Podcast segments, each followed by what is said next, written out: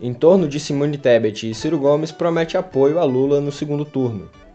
Enquanto isso, Bolsonaro vai atrás de colégios eleitorais onde perdeu na primeira votação.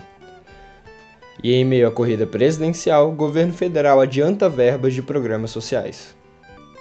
Bom dia, boa tarde ou boa noite. É um prazer estar de volta. Tá tudo bem com vocês? Eu sou Olavo Davi e trago muitas atualizações importantes sobre a campanha presidencial nesta terça, 4 de outubro de 2022. Posso te contar rapidinho? No pé do ouvido? Bom, as movimentações para o segundo turno já começaram. Guilherme Amado, do Metrópolis, contou em sua coluna que o presidente do Cidadania, Roberto Freire, recomendou apoio ao ex-presidente Lula na segunda rodada de votação, marcada para 30 de outubro. O partido de Freire faz parte da federação junto ao PSDB e atuou na coligação pela candidatura de Simone Tebet, do MDB. Nesta terça, uma reunião da executiva promete selar o apoio da terceira colocada nas eleições ao petista. Quem também deve oficializar a transferência de volta ao PT é o PDT. Ontem, Carlos Lupe, presidente da Legenda Trabalhista, confirmou em conversa ao telefone com Gleisi Hoffmann, presidente do PT, que defenderá a adesão do partido a Lula. Três propostas do programa pedetista, porém, foram tidas como essenciais para Lupe aderir à campanha petista: educação em tempo integral, programa de dívidas zero no SPC e um plano de renda mínima básica e universal, o projeto da vida do ex-senador e agora deputado estadual por São Paulo, Eduardo Suplicy, do próprio PT. Lupe garantiu a Glaze ainda que espera o mesmo posicionamento de Ciro Gomes, o candidato do partido à presidência, que terminou em quarto lugar. De acordo com a assessoria do ex-ministro, ele vai seguir o posicionamento do PDT no segundo turno. Motivos não faltam a Ciro para ficar no país. Além da corrida presidencial, o PDT encolheu no Congresso Nacional. Apenas 17 trabalhistas foram eleitos para a Câmara, dois a menos que em 2018. E é inegável que o resultado de domingo foi positivo para o atual presidente Jair Bolsonaro, do PL. Além de garantir o segundo turno com diferença menor que a apontada nas pesquisas, o chefe do executivo conseguiu emplacar boa parte de seu antigo ministério no Congresso, e agora, preocupado apenas consigo mesmo, deve começar a corrida do segundo turno em colégios eleitorais vultosos, como Minas e Bahia. A CNN Brasil, Romeu Zema, governador reeleito de Minas em primeiro turno, anunciou publicamente a campanha do atual presidente. O estado foi o único onde Bolsonaro perdeu para Lula no Sudeste na primeira votação. Na Bahia, a situação é mais complicada. Lula levou mais de dois terços do eleitorado baiano e o próprio ACM Neto, do União Brasil, que disputa o segundo turno contra o petista Jerônimo Rodrigues, não quer se associar a Bolsonaro.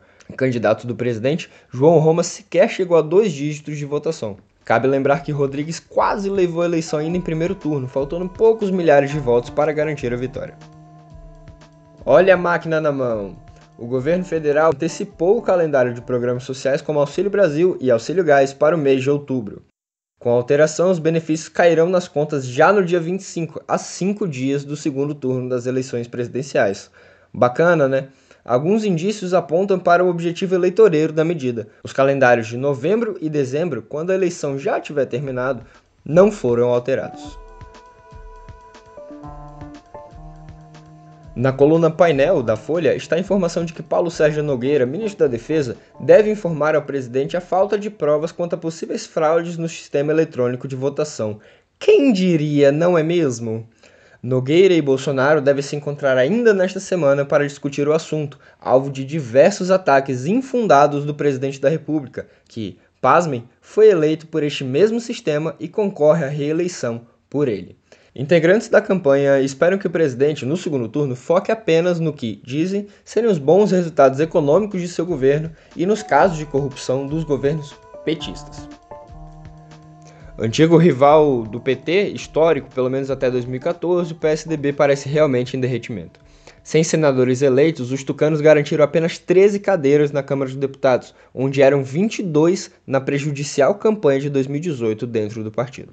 Em São Paulo, conhecido por muitos como Tucanistão, Rodrigo Garcia, que a bem da verdade usou o partido apenas como uma ponte, sequer chegou ao segundo turno. Será a primeira vez desde 94 que o estado não estará nas mãos dos sociais-democratas. No Rio Grande do Sul e no Ceará, os tucanos até estão em segundo turno, mas em desvantagem em relação aos candidatos bolsonarista, no Sul, e petista, no Nordeste. Outro partido que encolheu de forma preocupante para seus afiliados foi o Partido Novo. A legenda, que chegou a reeleger Romeu Zema ainda em primeiro turno nas Minas Gerais, garantiu apenas três cadeiras na Câmara. Assim, sem cumprir a cláusula de desempenho, a legenda perde direito ao fundo partidário, do qual costuma abrir mão, e tempo de propaganda televisiva. Ainda falando de Congresso Nacional, as mulheres passaram de 77 para 91 na casa, o que representa pouco menos de 18% das 513 cadeiras. Ainda assim, o número aponta um aumento superior a 18% em relação à última legislatura. A Federação Brasil da Esperança, composta por PT, PV e PCdoB, tem 21 deputadas, o maior número do Congresso Nacional. E aquela velha polêmica das pesquisas eleitorais segue dando o que falar. Arthur Lira, do PP, atual presidente da Câmara e reeleito por Alagoas, garantiu que pretende colocar na pauta da casa um projeto que regulamenta as pesquisas.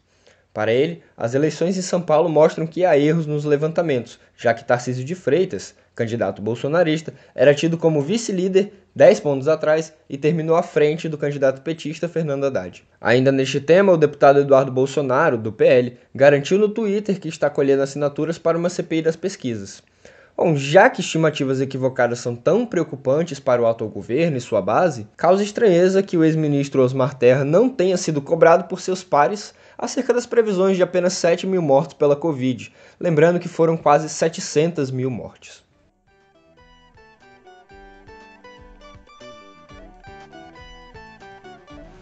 Um recadinho para vocês. Pessoal, vocês sabiam que o meio está completando meia dúzia?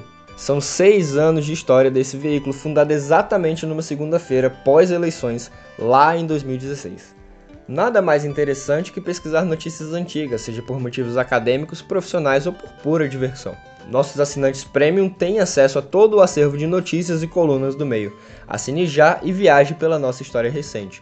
E por falar em assinatura premium, esse segmento tem um convite especial, ainda que o chamamento seja para todos. Passou o primeiro turno, mas não passou a eleição. Apesar de o novo Congresso Nacional já estar formado, a disputa agora é entre o ex-presidente Lula e o presidente Bolsonaro. Que Brasil vencedor desse duelo irá receber para governar?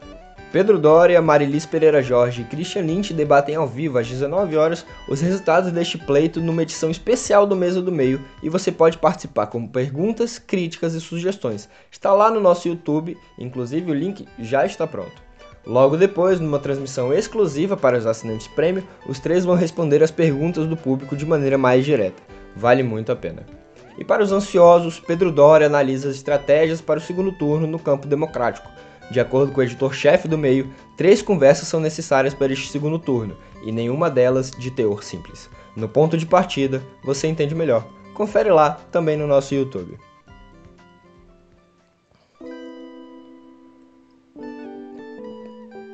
tem mais vacina pintando no pedaço. E convenhamos, quanto mais, melhor. A Agência Nacional de Vigilância Sanitária, ou simplesmente Anvisa, para os mais íntimos, autorizou nesta segunda o início de testes em humanos da vacina Spintec, desenvolvida pelo FMG, a Universidade Federal de Minas Gerais, contra a Covid-19.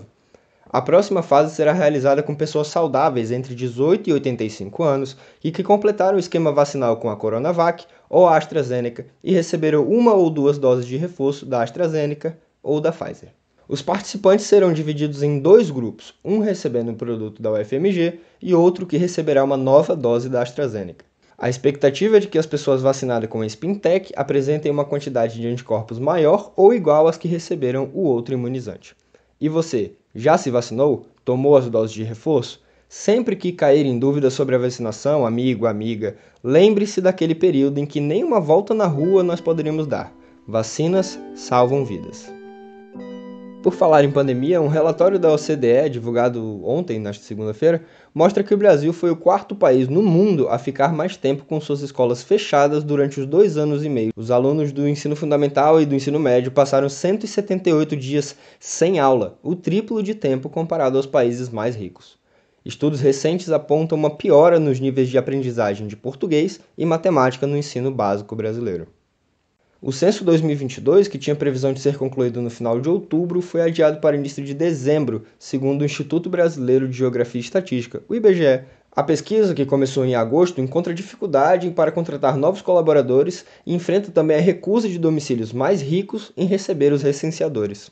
Em dois meses, 48% da população já foi contabilizada pelo IBGE. Quase 87% dos brasileiros já tinham sido contados no mesmo período em 2010, quando as coisas pareciam muito mais simples neste país.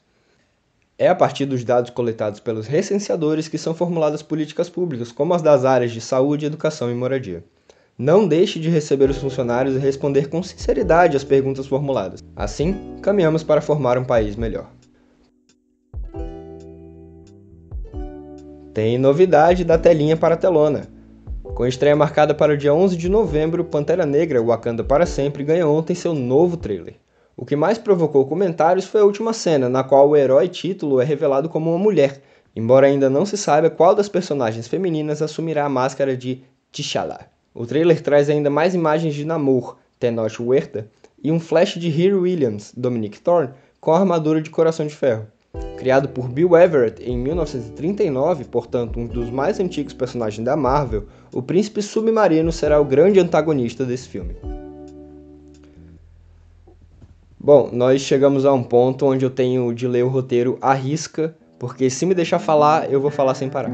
O tema é Beatles. O mundo teve acesso a duas fotos inéditas dos Fab Four ainda no Cavern Club em Liverpool, onde iniciaram a carreira. Os registros são de 1961, pouco antes de John, Paul, George e Ringo ganharem o mundo.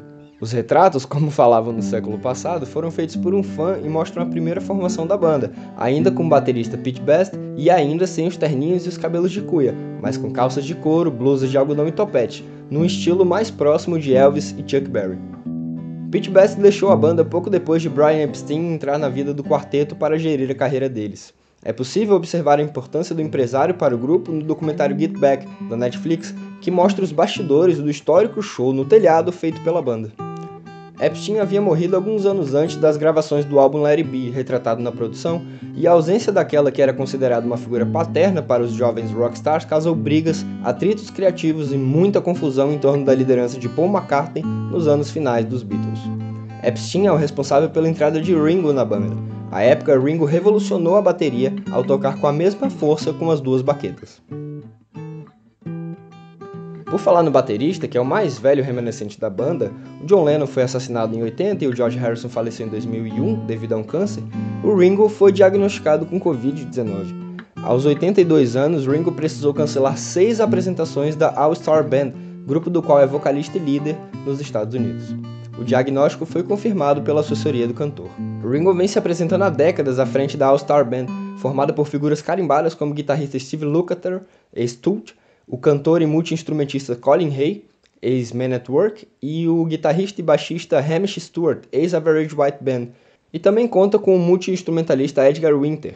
No repertório da banda de Ringo entram canções que o baterista cantou nos álbuns da maior banda da história, no nada democrático ranking de Olavo Davi, como Octopus's Garden, Yellow Submarine e With a Little Help from My Friends. Tô gastando inglês hoje novamente aqui para vocês. Morreu nesta segunda-feira, aos 75 anos, a atriz e ativista indígena Sachin Little Feather, que se tornou famosa ao ler o discurso de Marlon Brando recusando o Oscar de melhor ator por O Poderoso Chefão, em 1973. Ela foi diagnosticada em 2018 com câncer de mama, já em estado de metástase. Little Feather, que atuou em filmes como O Julgamento de Billy Jack, de 74, viu sua carreira ser destruída por boatos, muitos vindos da própria Academia de Hollywood, de que não seria indígena e teria um caso com Brando. Há um mês, os organizadores do Oscar pediram perdão publicamente a ela pelo tratamento que recebeu no incidente de 73 e depois. Não se sabe, porém, se a doença da atriz motivou o pedido.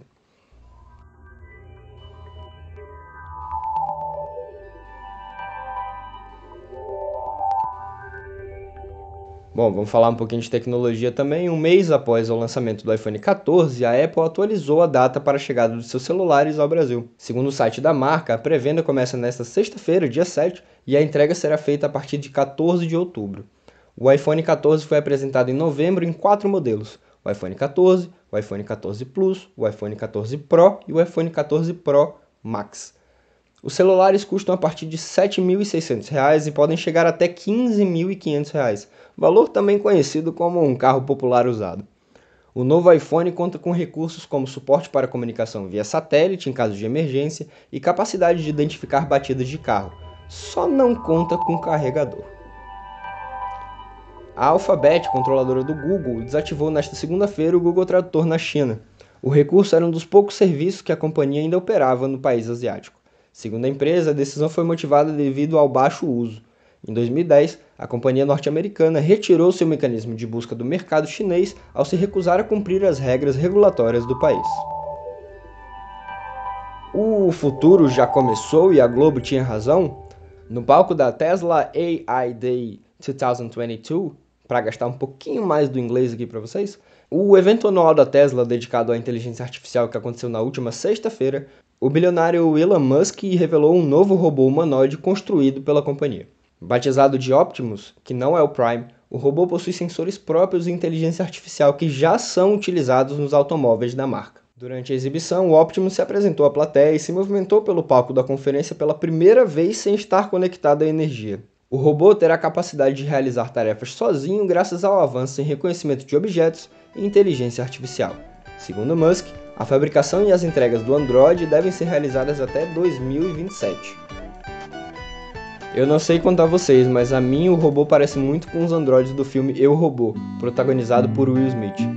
Por via das dúvidas, fico por aqui na missão de estocar gasolina e CDs do Bob Marley. Até uma próxima.